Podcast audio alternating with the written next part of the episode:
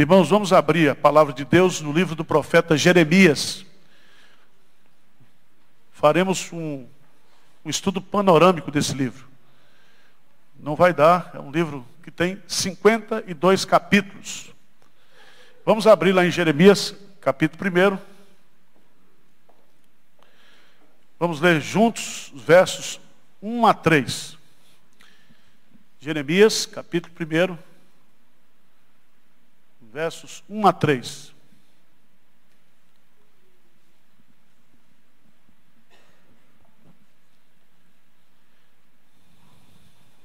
Vamos lá? O que, é que diz a palavra de Deus?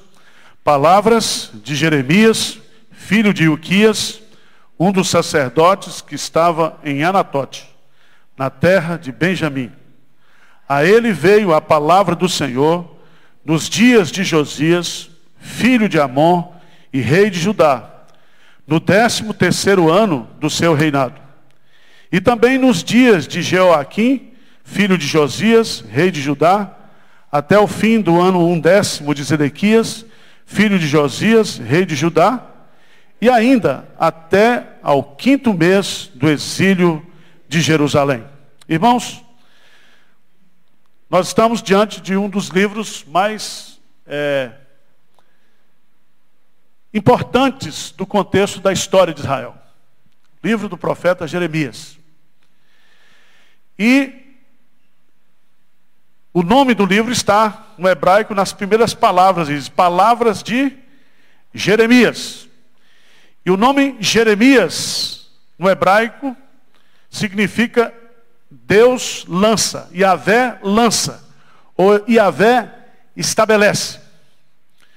E existem muitas interpretações para o significado desse nome. Né? E Isaías Jeremias, ele foi levantado nos últimos anos do reino sul, reino de Judá, e durante 40 anos ele profetizou e trouxe a palavra dura de Deus para o povo de Israel. E a palavra era muito dura, dizendo, ou vocês se arrependam, ou vocês serão castigados por Deus.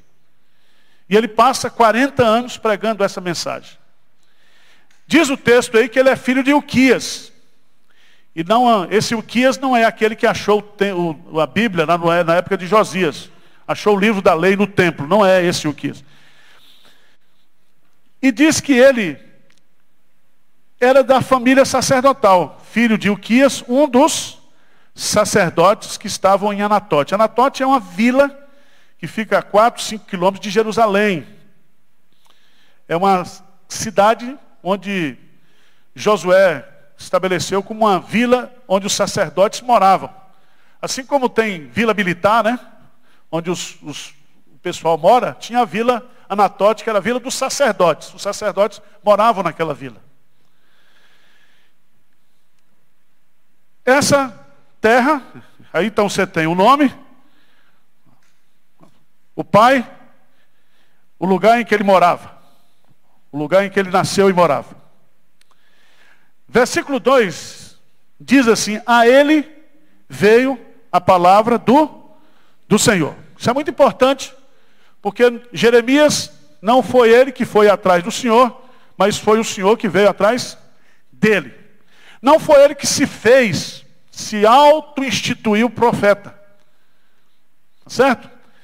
Isso é importante porque lá no capítulo 23, ele vai fazer um sermão contra os falsos profetas. E o falso profeta é aquele que se autoproclama profeta. Ele diz, a partir de hoje, eu sou profeta. Né? Como temos hoje aí os, os apóstolos, né? Apóstolo, bispo, bispa. Todo o pessoal chega e diz, a partir de hoje eu sou. Né? É, se auto-intitulam, né? E Paulo também sempre colocou isso nas suas cartas, né? Ele dá o destaque que ele é apóstolo de Cristo, segundo a vontade de Deus. Então a palavra de Deus veio a Jeremias. Então Jeremias, ele não tem nenhuma, nenhum registro histórico que ele exerceu o sacerdócio, mas ele era de uma família de sacerdotes. Mas Deus o chama para essa tarefa dura. Vamos abrir a Bíblia lá Vamos ver, segundo Reis, capítulo 22. Vamos pegar o pano de fundo histórico. Segundo Reis, capítulo 22. Se você observar bem, diz que ele começa o seu ministério quando Josias era rei. Então, capítulo 22 e 23 vai nos dar o pano de fundo para você entender essa data. Então, Josias começou a reinar muito cedo, como criança, e no capítulo 23 tem a morte de Josias, 23, 28. Morreu Josias. Entra no seu lugar Joacás. Veja aí a sequência, está dando para acompanhar? 23, 28, a morte de Josias, aí vem o reinado e a deposição de Joacás. Depois vem o reinado de Jeoaquim. Tem Jeoaquim e tem Joaquim, são dois reis diferentes. Depois de Joaquim veio Joaquim. Depois de Joaquim, ou ainda no reinado de Joaquim, Nabucodonosor leva cativo a nobreza de Jerusalém, está aí na sequência, no capítulo 24. É aí que vai Daniel e, e, e toda a nobreza de Israel. Depois, esse Zedequias já reina debaixo da autoridade de Nabucodonosor. Ele já havia cercado a cidade, e o profeta Jeremias vai dizer para Zedequias, Zedequias, rapaz, é melhor você se entregar, é melhor fazer um acordo, mas Zedequias não quis isso. E acabou sendo preso e tendo sido furado os seus olhos, ele morreu na Babilônia. E veja que foi no reinado de Zedequias que vem a queda de Jerusalém. Está aí no capítulo 24 e 25. Certo? Então esse era o contexto. Então, qual foi o ministério de Jeremias. Jeremias, então, durante 40 anos, até chegar ao exílio, 586, de 600 e pouco até é, 586, um período de 627 a 586, 40 anos. Ele pegou os cinco ou seis últimos reis de Israel. E ainda, segundo a tradição, ele foi depois levado para o Egito, Jeremias, depois que ele sobreviveu aos ataques, depois ele vai, é levado para o Egito, aí a Babilônia vai lá, ataca o Egito, aí ele é levado então para a Babilônia. Diz que Jeremias morreu na Babilônia. Mas eu queria chamar a sua preciosa atenção, porque o livro de Jeremias é um livro que não tem uma sequência lógica, cronológica. São discursos dele que foram arrolados aqui. Nessa primeira parte, se você for observar bem aí, do capítulo 2, versículo 1, o que, que diz aí? 2 primeiro. A mim me veio a palavra do Senhor dizendo. Então, do capítulo 2, versículo 1 até o capítulo 3, versículo 5, nós temos uma mensagem. Aí do versículo do capítulo 3, 6 até 6:30 nós temos outra mensagem. Veja que vai sempre repetir. Disse mais o Senhor nos dias do rei Josias. Lá no capítulo 6, capítulo 6, no versículo 30, encerra a sua segunda mensagem. A terceira mensagem começa do 7.1 e vai até o 10.25. Veja aí no, no 7.1 o que, que diz. Palavra que da parte do Senhor foi dita a a Jeremias. Então é assim, nós temos até o capítulo 30, nós temos cerca de 14 mensagens, 15 mensagens, até o capítulo 30.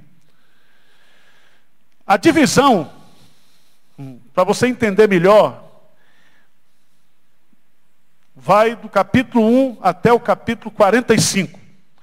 É a história de Judá. Antes da queda, durante a queda e pós a queda. Do capítulo 46 ao 52, nós temos as profecias de Jeremias contra nove nações. São as profecias que ele vai fazer sobre essas nações. Alguns detalhes interessante sobre essa figura chamada Jeremias. Jeremias, ele foi um profeta solteirão, solteiro. Vamos ver lá. Não era um bom partido, não. Porque casar com um profeta é fria. Então vamos ver lá, 16, 1 e 2. Só para você ter essa referência aí. 16, 1 e 2.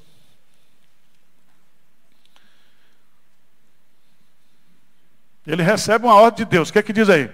Veio a mim a palavra do Senhor dizendo: Não tomarás mulher, não terá filhos nem filhas neste lugar. E aí, ele não teve. Porque era um período muito difícil onde viria o quê? O juízo de Deus. E o profeta Jeremias foi o profeta mais perseguido e mais maltratado do contexto dos profetas. É, ele é chamado de profeta chorão. Profeta chorão. Veja lá no 9:1.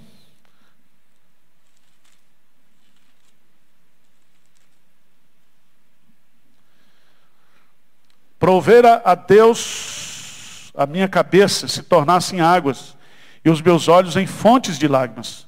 Então choraria de dia e de noite os mortos da filha do meu povo. Veja lá no, no, no 13, versículo 17.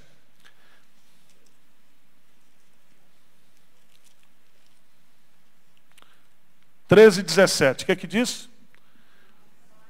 Se isto não ouvirdes, a minha alma chorará em segredo por causa da vossa soberba.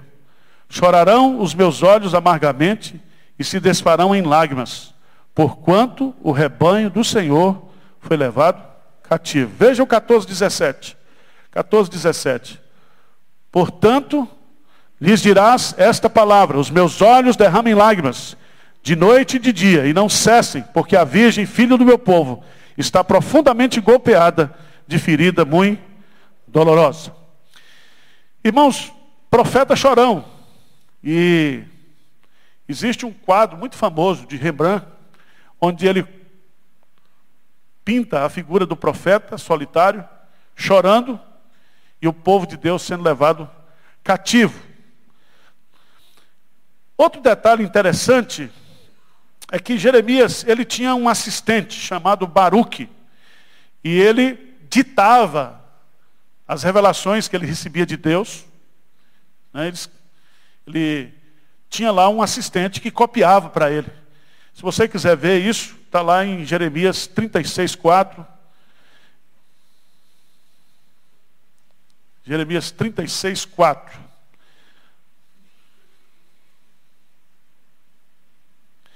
Esse Baruque escreveu uma profecia de Jeremias, entregou para o rei, o rei foi, tocou fogo na profecia, jogou no braseiro. Depois Jeremias vai, escreve de novo, manda Baruque escrever e é muito interessante esses episódios aí. O que é que diz lá? Hein?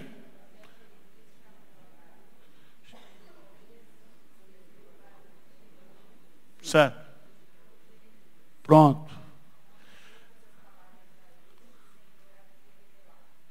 Então, Deus recebia a revelação de Jeremias, Deus dava a revelação para Jeremias, Jeremias mandava o quê?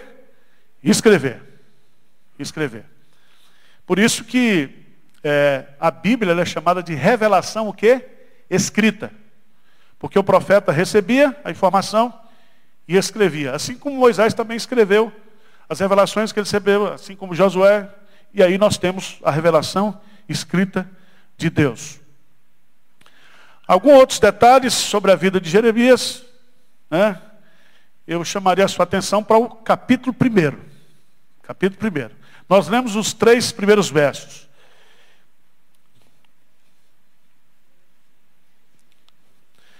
No verso 4, diz assim: A mim me veio, pois, a palavra do Senhor, dizendo: Antes que eu te formasse no ventre materno, eu te conheci, e antes que saísse da madre, te consagrei e te constituí profeta, o quê?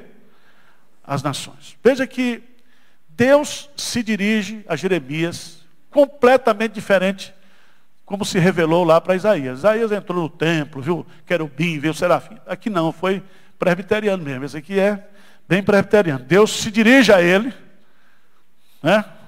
fala com ele. Veio, pois, a palavra do Senhor dizendo. Não tem nenhuma, nenhum quadro aqui mirabolante. Né? Ele ouve a voz de Deus de uma forma clara. Ele diz: Antes que eu te formasse no ventre materno, eu te conheci. Antes que saísse da mãe, te consagrei, te constituí profeta, o quê? As nações. Significa que ele já nasceu separado por Deus, escolhido por Deus, para ser o quê? Profeta. Profeta. Essa mesma ideia o apóstolo Paulo coloca lá em Gálatas, capítulo 1, quando ele fala que, desde antes de nascer, ele tinha sido separado por Deus para ser profeta. E versículo 6, Jeremias tinha 20 anos quando recebeu essa, essa revelação de Deus, essa palavra de Deus. E ele vai fazer como todo mundo faz, né? quando é chamado, quer fugir. Então disse eu, ah Senhor Deus, eis que não sei falar, porque não passo de uma criança. Então ele coloca aqui, primeiro argumento de que ele era muito novo para isso. Né? Sou uma criança, 20 anos. Segunda coisa, eu não sou um sujeito o quê? Eloquente. Eu não tenho a capacidade de comunicar bem a palavra. Veja no versículo 7, o que, é que Deus responde. Mas o Senhor me diz, vamos ler juntos aí, gente. Não digas, não passo de uma criança, porque a todos a quem eu enviar, irás, e tudo quanto eu te mandar, falarás. Não temas diante deles, porque eu sou contigo, para te livrar, diz o Senhor. Então veja bem, aqui há uma revelação de Deus que, além do argumento da idade, da falta de capacidade para transmitir a mensagem, diz que também ele tinha o quê? Medo. Medo. Irmãos, esse profeta, ele foi profetizado durante 40 anos, sabendo que o decreto de Deus já estava determinado. Que Deus puniria a nação. Você imagina um pastor pregando 40 anos, sabendo que o povo não vai se arrepender. Que não vai ter conversão. Ele passou 40 anos pregando pregando, pregando, e não havia nenhuma mudança no comportamento do povo. É muito interessante, porque aqui ele vai usar uma expressão que não aparece em lugar nenhum na Bíblia, versículo 9. Depois estendeu o Senhor a mão, tocou-me na boca. E o Senhor me disse: Eis que ponho na tua boca as minhas palavras. Lembra que Jeremias não foi o Senhor, foi um anjo que tirou lá uma, né, uma brasa viva, veio e fritou a boca do profeta. Aqui não.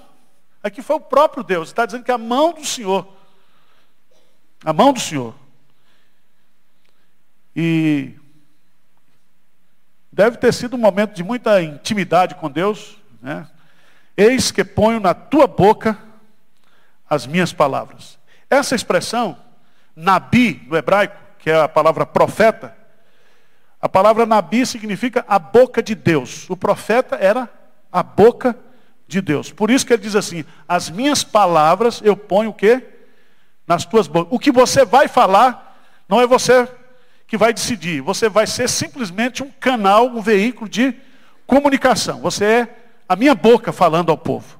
Por isso que o profeta vai repetir é, mais de 50 vezes no livro, assim diz o Senhor, o Senhor me disse, assim diz o Senhor. Essa, essa estratégia também é usada por Moisés em Deuteronômio, né, no, no Pentateuco. Sempre Moisés dizia, no lugar de Deus, em nome de Deus, como sendo um canal da revelação de Deus. Moisés é o primeiro grande profeta que nós temos na Bíblia. E diz Deuteronômio, final, o último capítulo de Deuteronômio, que depois de Moisés, nenhum profeta se levantou como ele. Porque ele conversava com Deus o quê? Face a face. Ok? Para mim, o capítulo-chave do livro de Isaías, de Jeremias, é o capítulo primeiro. Veja que no versículo 10, do capítulo 1, ele diz, olha, olha que hoje te constituo sobre as nações e sobre os reinos. Significa que Jeremias vai ser um profeta às nações. Não é somente para Judá. Não é somente para Israel. Era um, um, um, ele iria profetizar para outras nações como fez. Ele vai colocar aqui que a profecia tinha algumas funções. O que, é que diz aí no versículo 10? Vai ser para arrancar e derribar, para destruir e arruinar, e também para edificar e para plantar. Então, vai bater e vai assoprar. Bate e assopra. É igual aqui em Pinheiros. Eu bato e o pastor Hernandes sopra. É. É a parte de bater comigo, né? É a parte mais rude. Né? Porque a coisa pior, irmãos, que o crente, o crente não quer ouvir a palavra de Deus.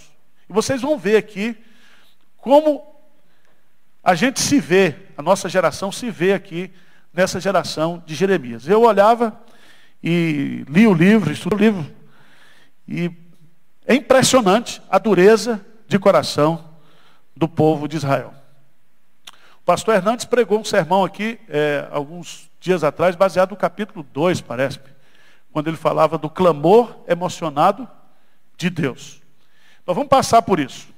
Mas eu vou passando pelos capítulos agora e vou dando para vocês as ideias, vocês vão anotando aí no cantinho da Bíblia, que é a melhor coisa para você fazer.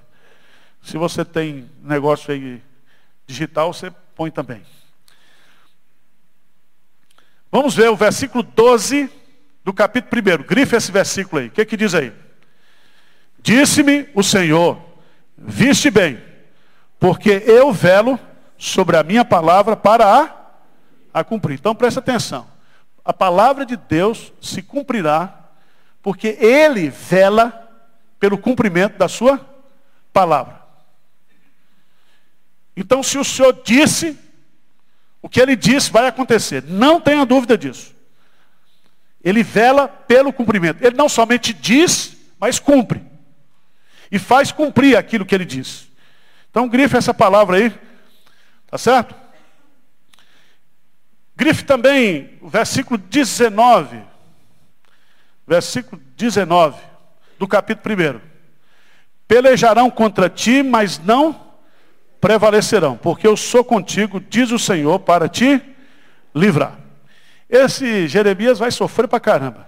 Vai apanhar, vai ser jogado em cisterna, vai ser confrontado, mas ele não morreu cerrado, não morreu crucificado. Ele...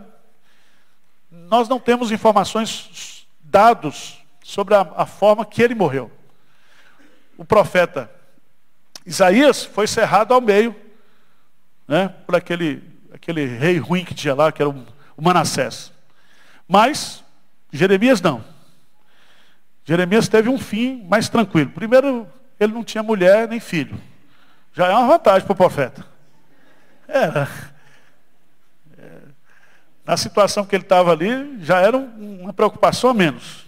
Não tinha que levar as crianças na escola, não tinha que levar a mulher no shopping, não tinha nada, era só né, profetizando.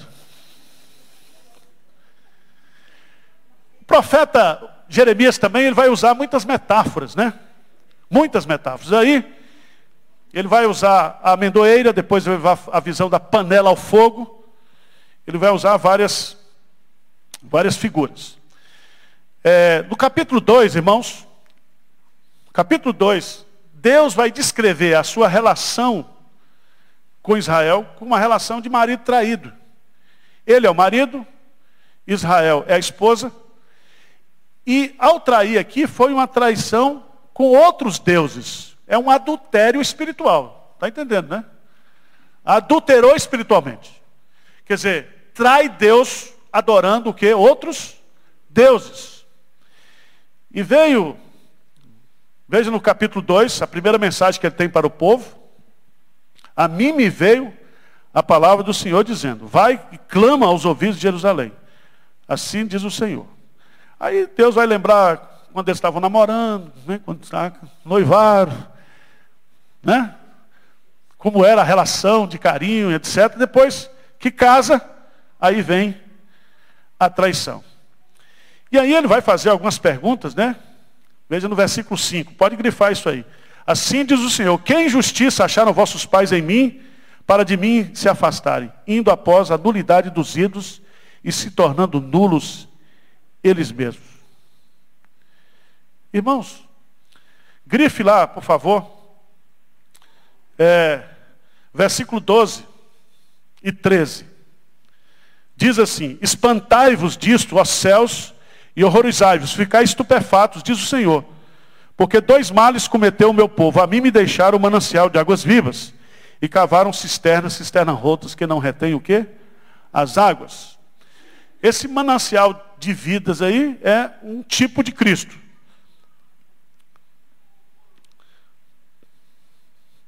Manancial de águas vivas. Não somente abandonar o Senhor, né? Jesus Cristo usa esse versículo, lá em João capítulo 7, na festa dos tabernáculos. Jesus se põe de pé e disse: Se alguém tem sede, vem a mim e beba. Quem crê em mim, do seu interior fluirão rios de água viva. Ele diz para a mulher samaritana, né? Se você beber da água que eu lhe der, você jamais o quê? Terá sede. Então Jesus é o manancial de água viva. Vamos caminhar um pouco.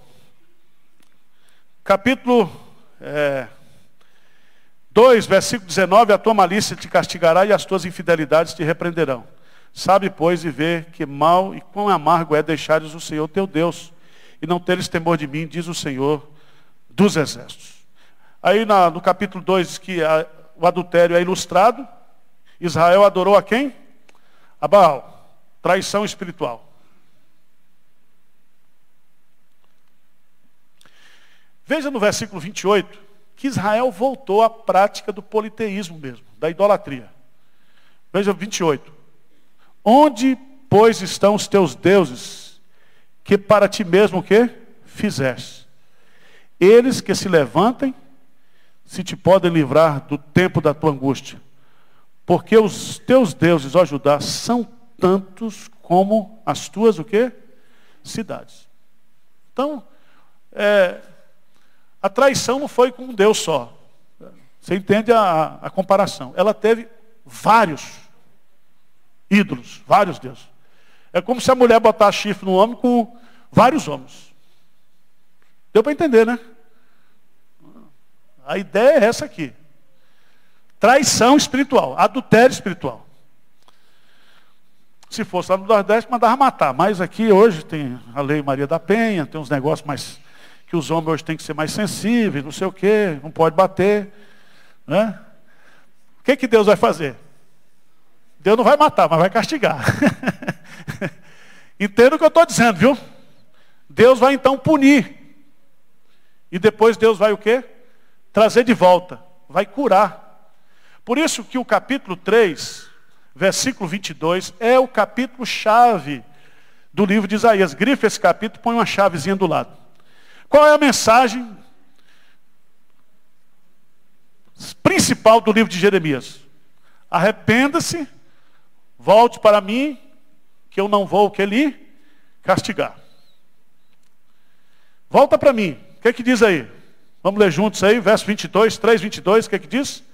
Voltai, ó filhos rebeldes, eu curarei as vossas rebeliões. Eis-nos aqui, vimos ter contigo, porque tu és o Senhor, o nosso Deus. Então esse era o grande desejo de Deus. Jeremias foi levantado para chamar a atenção do povo, dizendo: volta, volta ao relacionamento com Deus, volta à fidelidade da aliança. E aí, meus amados irmãos, Vamos caminhar. Capítulo 4.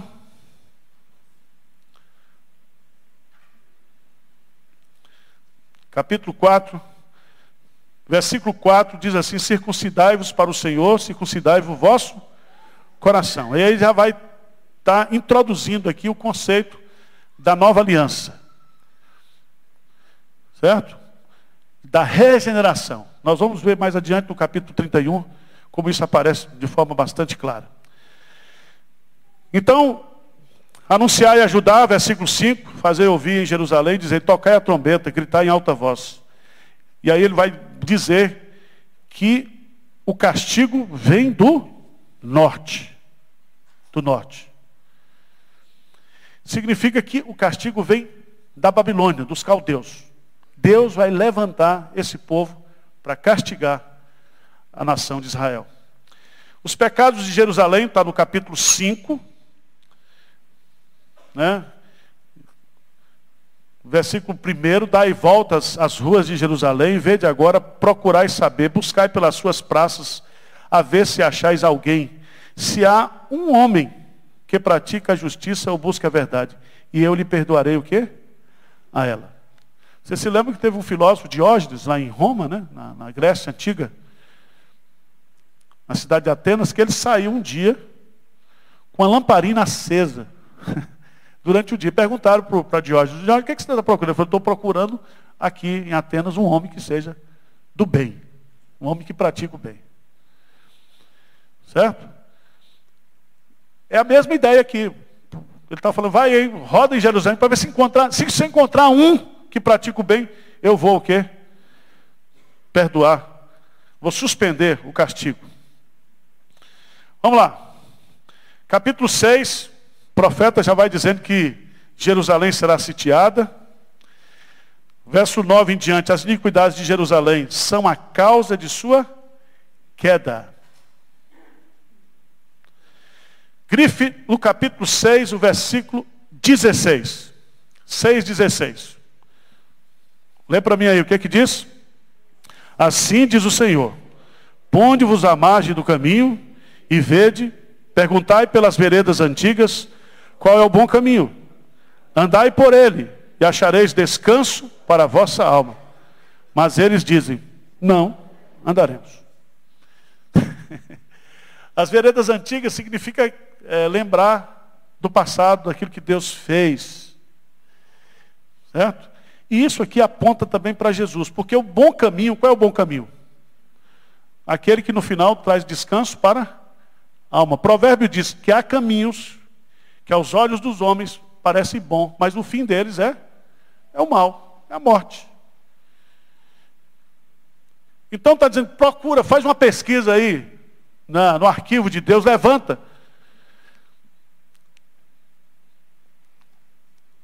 Perguntai pelas veredas antigas, qual é o bom caminho? E o bom caminho é Jesus, né? Porque ele nos leva até Deus. Eu sou o caminho, a verdade e a vida, ninguém vem ao Pai senão por mim. O capítulo repete que o inimigo do norte, assim diz o Senhor, verso 22, a grande nação será levantada. E aí, irmãos, o trabalho inútil de Jerusalém, verso 27 a 30. Deus vai mostrar aí que não adianta, o castigo vai vir mesmo. Capítulo 7. Aqui vem o misticismo. Qual é o misticismo? É que se nós estivermos no templo, nós estamos o quê? Protegidos. E que pelo fato do templo estar em Jerusalém, o fato do templo estar em Jerusalém, Deus irá o quê? Proteger Jerusalém. É muito interessante isso. O povo fazia tudo quando era errado, mas não deixava de ir para a igreja. Então é, acendia incenso, cultuava Baal, cultuava os outros deuses, até a rainha dos céus, mas não deixava de confiar o quê? No templo. É um secretismo religioso. É aquele sujeito que, que põe logo um monte de santa. É Santa né, Nossa Senhora Aparecida, Nosso Senhor do Bonfim, Jesus, Genésio, põe tudo lá. Porque o sujeito ele crê em tudo. Isso é o sincretismo religioso que virou a nação de Israel. Versículo 16, tem um texto aí que é muito interessante. Deus proibindo Jeremias de interceder pelo povo. O que, que diz aí? Tu, pois, não intercedes por este povo, nem levantes por ele clamor oração, nem me importunes, porque eu não te ouvirei. Então Deus está aqui inconsolado, né? usando a linguagem humana.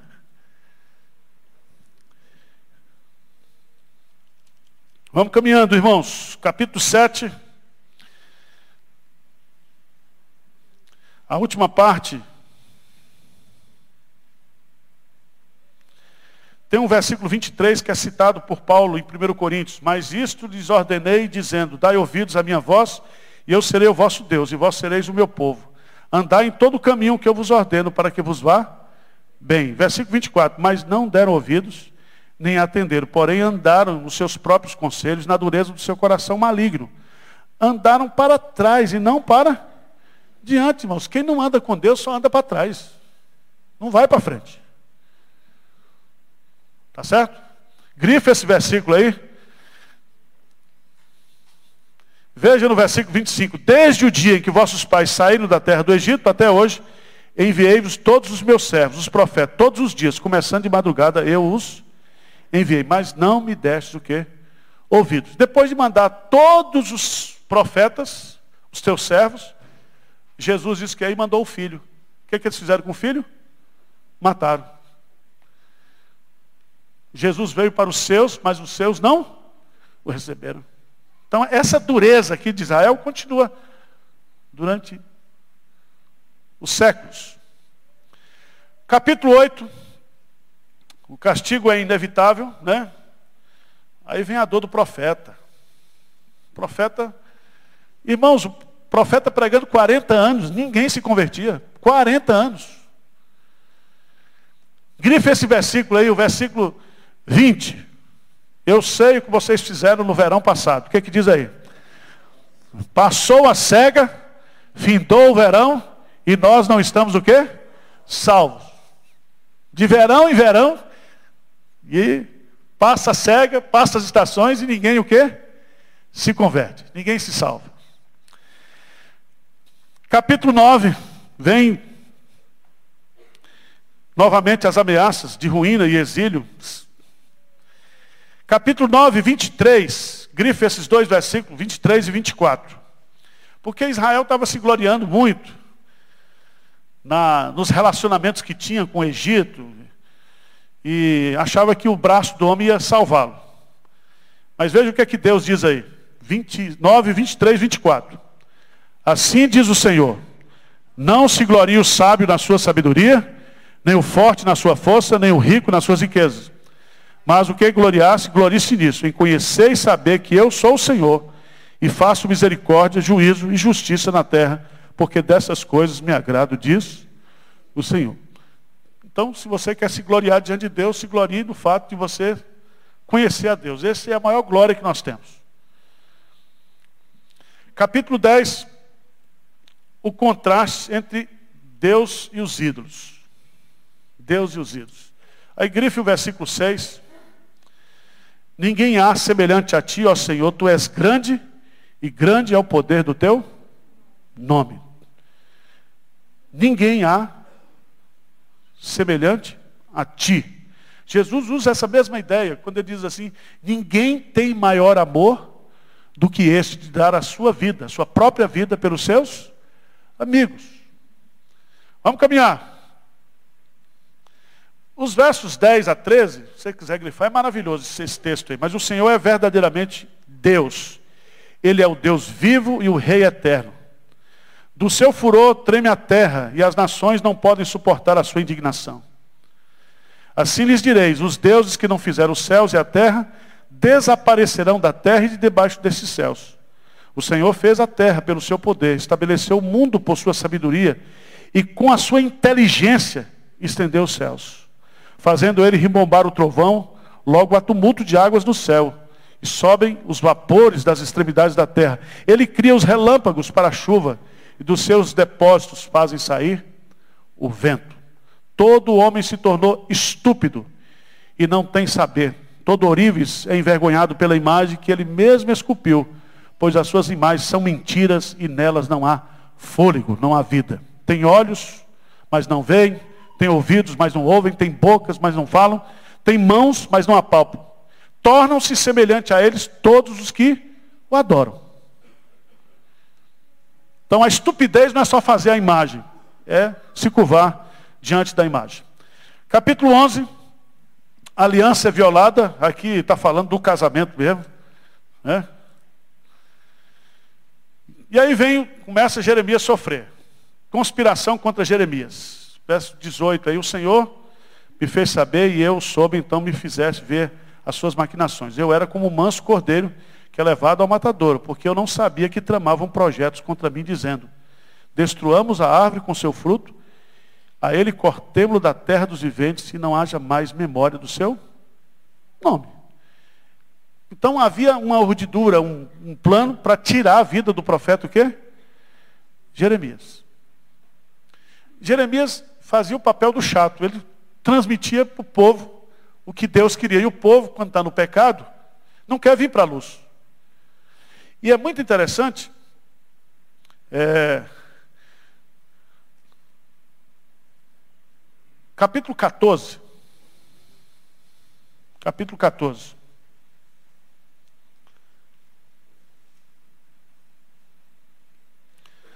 Deus começa a castigar com seca, porque o povo estava adorando o quê? Baal. E Baal era o Deus da natureza. Segundo eles, Baal era, era quem mandava as, as, a chuva, etc. Você lembra do texto de Elias, que Elias orou e não choveu? Justamente para desmoralizar Baal. Depois ele mata os 400 profetas de Baal. Então Deus, para castigar o povo, suspendeu a chuva. Né? Vem a grande seca em Judá. E o profeta ainda começa a orar. Grifa lá no versículo 8, esse versículo que é muito importante para a gente. 14, 8. Ó esperança de Israel e redentor seu no tempo da angústia. Porque serias como estrangeiro na terra e como viadante que se desvia para passar a noite. O que, que ele está dizendo aqui? O profeta está intercedendo, que Deus parece que agora não quer mais saber. Ele é a nossa esperança, no nosso redentor no tempo da angústia, mas parece que Deus deixou o povo do jeito que o povo queria. E aí ele vai orar sobre isso, vai pedir. Ele faz várias intercessões, o profeta Jeremias. Veja no capítulo 15, capítulo 15, versículo 1. Veja o que, que Deus vai dizer para Jeremias. Disse-me, porém, o Senhor, ainda que Moisés e Samuel se pusesse diante de mim, meu coração não se inclinaria para este povo. Lança-os de diante de mim e saiam. Irmão, se Deus é por nós, quem será contra nós? Mas se Deus é contra nós, quem será por nós? Nós estamos fritos. Porque esse povo, você se lembra que Samuel intercedia por esse povo quando o povo pediu o rei, deu o rei. Que Moisés várias vezes intercedeu quando Deus queria, lá em Êxodo capítulo 32, né, o bezerro de ouro, Deus ia castigar. Mas Deus ouviu a intercessão. Agora ele está dizendo, não adianta, Jeremias, você interceder, e ainda que Moisés e Samuel, que são dois crentes exponenciais do ponto de vista de intercessores do povo, que Deus tinha consideração, ele não atenderia. Capítulo 15. Ele conforta o profeta, aí vem a vida solitária do profeta. Capítulo 17, irmãos. O pecado engana e destrói. O povo estava sendo enganado pelo pecado e o povo seria destruído por causa do seu pecado. E ele vai dizer no versículo 5, assim diz o Senhor, maldito o homem que confia no homem, faz da carne mortal o seu braço e aparta o seu coração do, do Senhor. É, a, a fé, a confiança em Deus é substituída pela autoconfiança, pela confiança em homens, em acordos, etc. E aí você vai grifar o versículo 7 do 17, que diz, bendito o homem que confia no Senhor e cuja a esperança é o Senhor. Vamos caminhando, capítulo 18. Capítulo 18. Outra mensagem de Deus. Palavra do Senhor que veio a Jeremias dizendo: Dispõe-te desce à casa do oleiro, e lá ouvirás as minhas palavras. Desci à casa do oleiro, eis que ele estava entregue a sua obra sobre rodas. Como o vaso que o oleiro fazia de barro se lhe estragou na mão, tornou a fazer dele outro vaso, segundo bem lhe pareceu. Então veio a mim a palavra do Senhor. Não poderei eu fazer de vós como fez este oleiro, ó casa de Israel. Diz o Senhor, eis que como barro na mão do oleiro, assim sois vós na minha mão, ó casa de Israel. Aí, meus amados irmãos, ele vai falar para os moradores, versículo 11. Assim diz o Senhor, eis que estou forjando o mal e formo um plano contra vós outros. Convertei-os, pois agora, cada um do seu mal proceder e emendai os vossos caminhos e as vossas ações. Mas eles dizem, não há esperança, porque andaremos consoante os nossos projetos e cada um fará segundo a dureza do seu coração maligno. Veja aí, irmãos, a incredulidade. Deus sempre trazendo uma mensagem de esperança. Se vocês se converterem, eu vou fazer como o vaso na mão do oleiro. Eu vou quebrar vocês, mas eu vou fazer de vocês algo novo. Vamos caminhar. Tem a botija quebrada, no verso 19, ele vai mostrar que Israel vai ser com uma botija quebrada, depois que quebra uma botija de barro, não serve para nada, irmãos. Certo?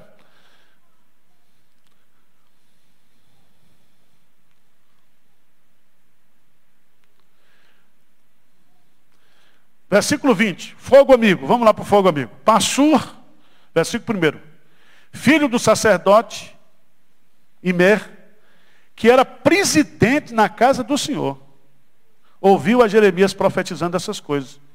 Então feriu Passur ao profeta Jeremias e o meteu no tronco, que estava na porta superior de Benjamim, na casa do Senhor. Já pensou?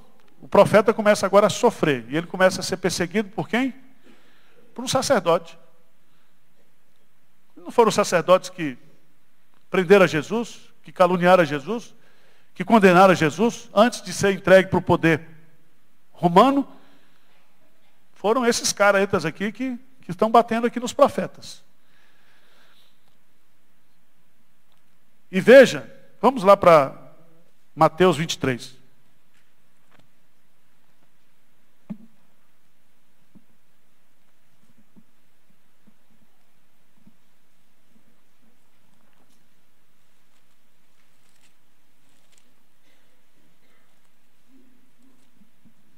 Mateus 23, o discurso de Jesus.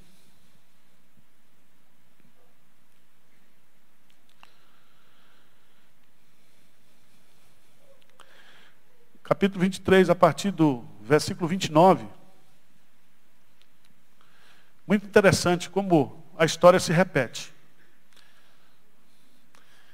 Mateus 23, a partir do 29. Ai de vós, escribas e fariseus hipócritas, porque edificais os sepulcros dos profetas adornai os túmulos dos justos, e dizeis, se tivéssemos vivido nos dias dos nossos pais, não teríamos sido cúmplices do sangue dos profetas.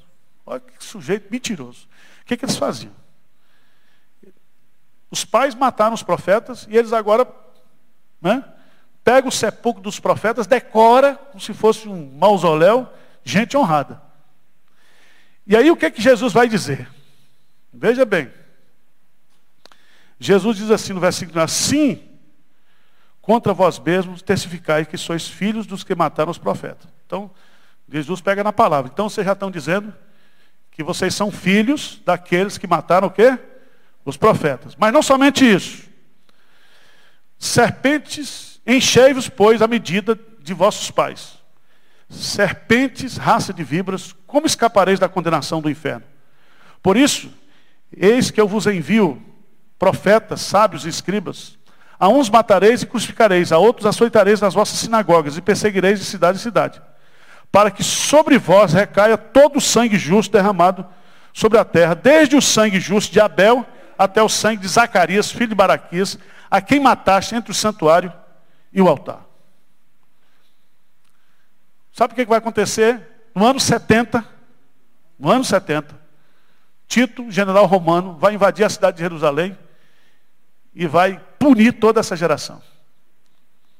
Diz aí que a medida da ira de Deus se encheu contra Jerusalém. E assim como houve em 586 a destruição do templo de Salomão, agora o templo de Herodes também será o quê? Destruído. Destruído. Está dando para fazer o link ou não? Então vamos voltar para Jeremias. Já está acabando o tempo, irmãos. É isso, começa a ler a Bíblia e dá sono, o tempo passa, né? Agora veja que aqui nós estamos no 18. Vamos ter que passar rápido agora. 23. Vou deixar só um versículo aí do 23 sobre os falsos profetas. Lembra que os, os, os profetas verdadeiros, a palavra de Deus vinha até ele. Mas os falsos não. Os falsos é, mentiam. Jeremias capítulo 23.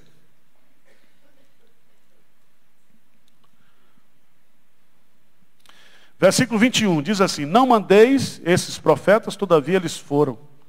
Correndo, não lhes faleis a eles, contudo o que? Profetizar. Então, o que, que eles profetizaram? Não o que Deus falou. Essas campanhas que tem nessas igrejas neopentecostal, não é Deus que está falando, não.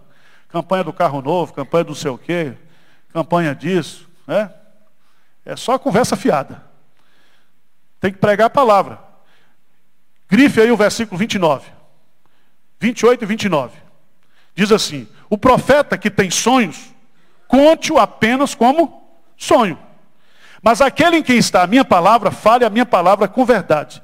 Que tem a palha com o trigo, diz o Senhor. Então, veja bem. O trigo é o alimento, é a palavra. O sonho as profetadas é o que? Palha. Palha. Então, irmãos, tem que ter discernimento aqui. Porque isso aqui é o nosso dia hoje. E ele vai perguntar aqui, versículo 29. Não é a minha palavra fogo, diz o Senhor, e martelo que esmiuça a penha? Aí ele vai dizer, portanto, eis que eu sou contra esses profetas, diz o Senhor. Então, esses profetas, como sindicalistas e os políticos, vai ter Deus contra eles sempre. Eu, eu falo isso, é uma profecia pessoal, tá? Um sonho. Que lá no inferno vai ter uma chapa quente para político, sindicalista e esses falsos pastores. Tem que ter um termostato com a temperatura mais quente. A chapa tem que. Né? Aqui o profeta fala de panela de pressão né? Panela quente. Então, se Jeremias está fazendo metáfora, eu faço as minhas também. Então, vamos lá. Jeremias 24, a visão dos dois cestos de figos. 25, palavra que veio a Jeremias acerca de todo o povo judá.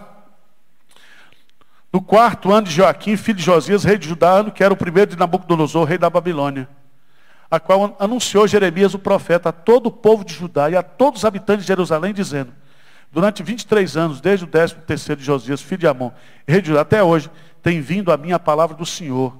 E começando de madrugada, eu vos, vos la tenho anunciado, mas vós não o quê? Escutaste. Aí ele vai dizer, versículo 11, toda essa terra virá a ser um deserto e um espanto. Essas nações servirão ao rei da Babilônia o quê? 70 anos.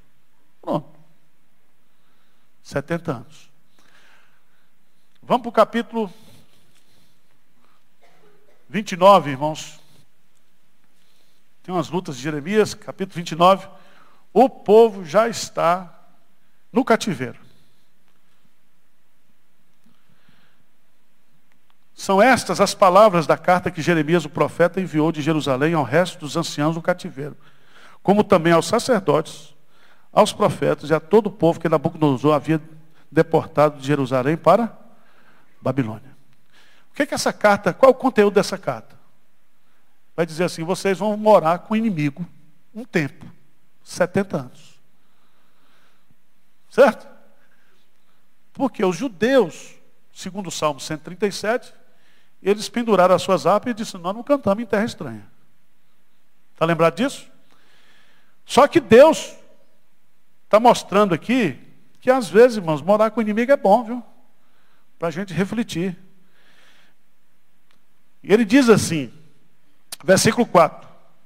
Assim diz o Senhor dos Exércitos, Deus de Israel, a todos os exilados que eu deportei para Jerusalém para Babilônia.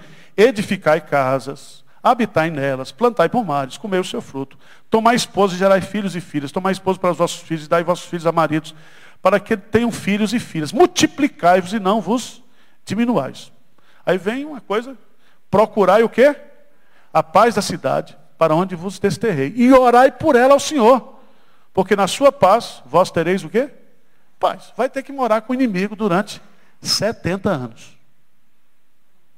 70 anos. Mas enquanto isso, vocês vão crescer, vão se multiplicar nessa terra. Aí apareceram uns falsos profetas lá dizendo, não, não vai ser 70 anos não, já já, já Deus vai levar de volta. Aí veja o que, que o profeta fala no versículo 10. Assim diz o Senhor, logo que se cumprirem para a Babilônia 70 anos, atentarei para vós outros e cumprirei para convosco a minha boa palavra, tornando a trazer-vos para este lugar. Lugar. E aí, Deus está dizendo que não é nem 69 nem 71, são 70 anos. Aí Deus vai levantar um homem chamado Ciro, rei da Pérsia, porque os persas vão destruir os babilônios. É igual hoje, muda dos Estados Unidos para a Rússia, da Rússia para não sei para onde, vai virando assim. Mas Deus vai usando as nações. Estou terminando aqui, mas veja, versículo 11. Eu é que sei que pensamentos tem a vosso respeito, diz o Senhor, pensamentos de paz e não de mal, para vos dar o fim que desejais. Então, o que Deus pensa sobre nós, ele muitas vezes não revela para os profetas. Ele quer que a gente simplesmente ore. Veja lá, que ele vai dizer no complemento do versículo 12: Então me invocareis, passarei a orar a mim e eu buscar-me-eis e me achareis quando me buscar de todo o vosso coração. Então Deus tem planos, tem projetos para nós, e a gente vai conhecer isso através da vida de oração. Capítulo 30, Deus promete trazer o povo de volta. Capítulo 31, trans, louvamento transformado em júbilo. Mas eu quero no capítulo 31 encerrar com isso aqui. Diz assim, 31, 31. Vai lá. 31, 31. 31, 31. Diz assim: Eis aí vem dias, diz o Senhor, em que firmarei nova aliança com a casa de Israel e com a casa de Judá. Então é com Israel os dois reinos. Tá? Um reino já tinha sido destruído, 722, pelos assírios, 586 pelos babilônios. E aqui ele está falando sobre a promessa de Cristo, da nova aliança. Da nova aliança. Não conforme a aliança que fiz com seus pais no dia em que tomei pela mão para sair do Egito. Veja 33, porque esta é a aliança que firmarei com a casa de Israel depois daqueles dias, diz o Senhor. Na mente lhes imprimirei as minhas leis, também no coração las escreverei. Eu serei o seu Deus e eles serão meu povo. Não ensinará jamais cada um o seu próximo, nem cada um ao seu irmão, dizendo, conhece o Senhor, porque todos me conhecerão, desde o menor até o maior deles, diz o Senhor, pois perdoarei as suas iniquidades, dos seus pecados jamais me lembrarei. O que, é que significa isso aqui? Isso aqui significa regeneração. Deus vai colocar o Espírito Santo dentro de nós. Vai perdoar os nossos pecados e vai nos dar essa unção de conhecimento. Nós podemos conhecer a Deus Vamos para o cumprimento dessa profecia. Hebreus 8.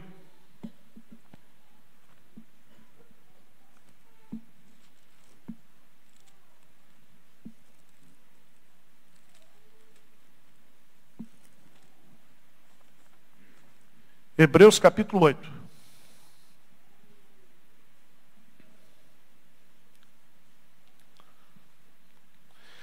8, 7 diz assim, porque se aquela primeira aliança tivesse sido sem defeito, de maneira alguma estaria sendo buscado lugar para uma segunda. E de fato, repreendendo-os, diz o Senhor, eis aí vem dias, diz o Senhor, que firmarei nova aliança com a casa de Israel e com a casa de Judá. Aí vai copiar o texto de Jeremias. E no versículo 13 ele vai dizer, quando ele diz nova, torna antiquada a primeira. Ora, aquilo que se torna antiquado e envelhecido está prestes o que a desaparecer. O que, que significa isso? Debaixo da antiga aliança, da velha aliança feita com Israel no deserto, Deus exigia, Deus cobrava do povo. Deus deu a lei para o povo, mas o povo não podia o quê? Cumprir a lei. Não tinha força em si mesmo. Paulo coloca isso lá em Romanos capítulo 7. O bem que eu quero consciente para fazer, eu não faço. Mas o mal que eu não quero fazer, esse eu faço. E ele diz, desesperado, miserável homem que sou, porque eu querer o bem está em mim, mas não fazer. Aí Romanos, capítulo 2, Romanos 8, capítulo 1 diz, nenhuma condenação há para aquele que está em Cristo Jesus. Porque o Espírito, veja lá o versículo 2. Romanos 8, 2. Porque a lei do Espírito, da vida, me livrou da lei, do pecado e da morte. O que, é que significa isso? Significa que o Espírito foi colocado dentro de mim para que, pela força do Espírito, pelo poder do Espírito, eu obedeça a Deus. Deu para entender como é que é o negócio? O Espírito Santo agora vai fazer isso. E agora tem uma coisa que é importantíssima você entender. É que essa nova aliança, ela é unilateral. Deus vai fazer tudo. Deus vai perdoar você. Deus vai colocar o Espírito Santo dentro de você. Deus vai fazer com, você, com que você ande no temor. Deus cansou. Não dava mais. O novo Israel de Deus agora está debaixo da nova aliança. O testamenteiro dessa aliança é Jesus. Né? A nova aliança do meu sangue. Então, por causa do sacrifício de Jesus, essa aliança, essa promessa, se cumpre na minha vida e na sua vida. Amém? Então, irmãos, preste atenção. Se o povo de Israel tivesse o privilégio que nós temos, porque lá eles via milagre, via, mas não tinha essa capacitação interior. E Jesus disse certa vez que se os milagres que ele fez em Cafarnaum fossem feitos em Sodoma e Gomorra, o povo teria o quê? Se convertido e haverá menos rigor. Porque a quem mais é dado, mais será o quê? Cobrado. Então significa o seguinte, se nós temos todos esses privilégios da nova aliança, nós não podemos ter uma vida de coração duro, de incredulidade, de desobediência. Nós temos o dever e a gratidão de termos uma vida cada vez mais o quê? Consagrada a Deus. E Deus vai cobrar da gente isso. E cobra. E pune. É o mesmo Deus. O capítulo final de Jeremias, queria que só você levasse isso como lembrança. Capítulo 52. O último capítulo de Jeremias ele relata a invasão, a queda, Jeremias 52.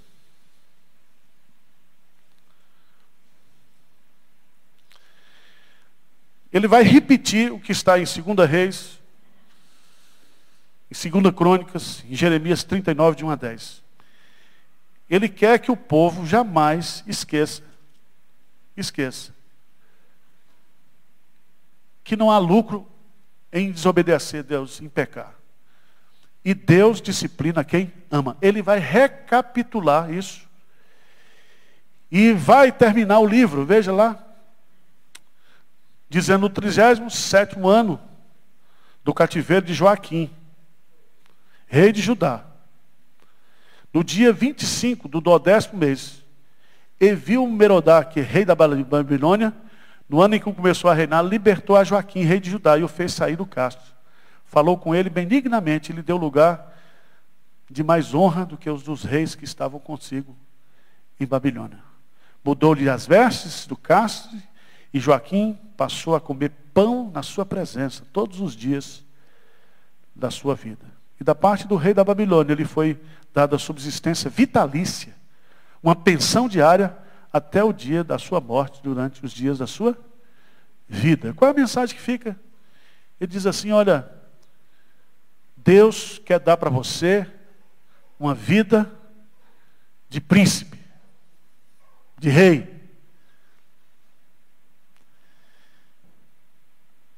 Veio o castigo, mas junto com o castigo vem a misericórdia, vem a disciplina. Deus não fica irado para sempre. E ele deixa essa figura desse Joaquim aqui, que mesmo morando com o inimigo, ele foi o quê? Honrado por Deus. Honrado por Deus. Tá bom, gente? Então vocês leiam a Bíblia, por favor, tá? Leiam a Bíblia e façam oração. Alguma dúvida aí? Ou todas as dúvidas? Alguma pergunta? Já estamos 20 minutos só para começar o culto. Então fica para domingo que vem. Senhor Deus, nos abençoe, Pai.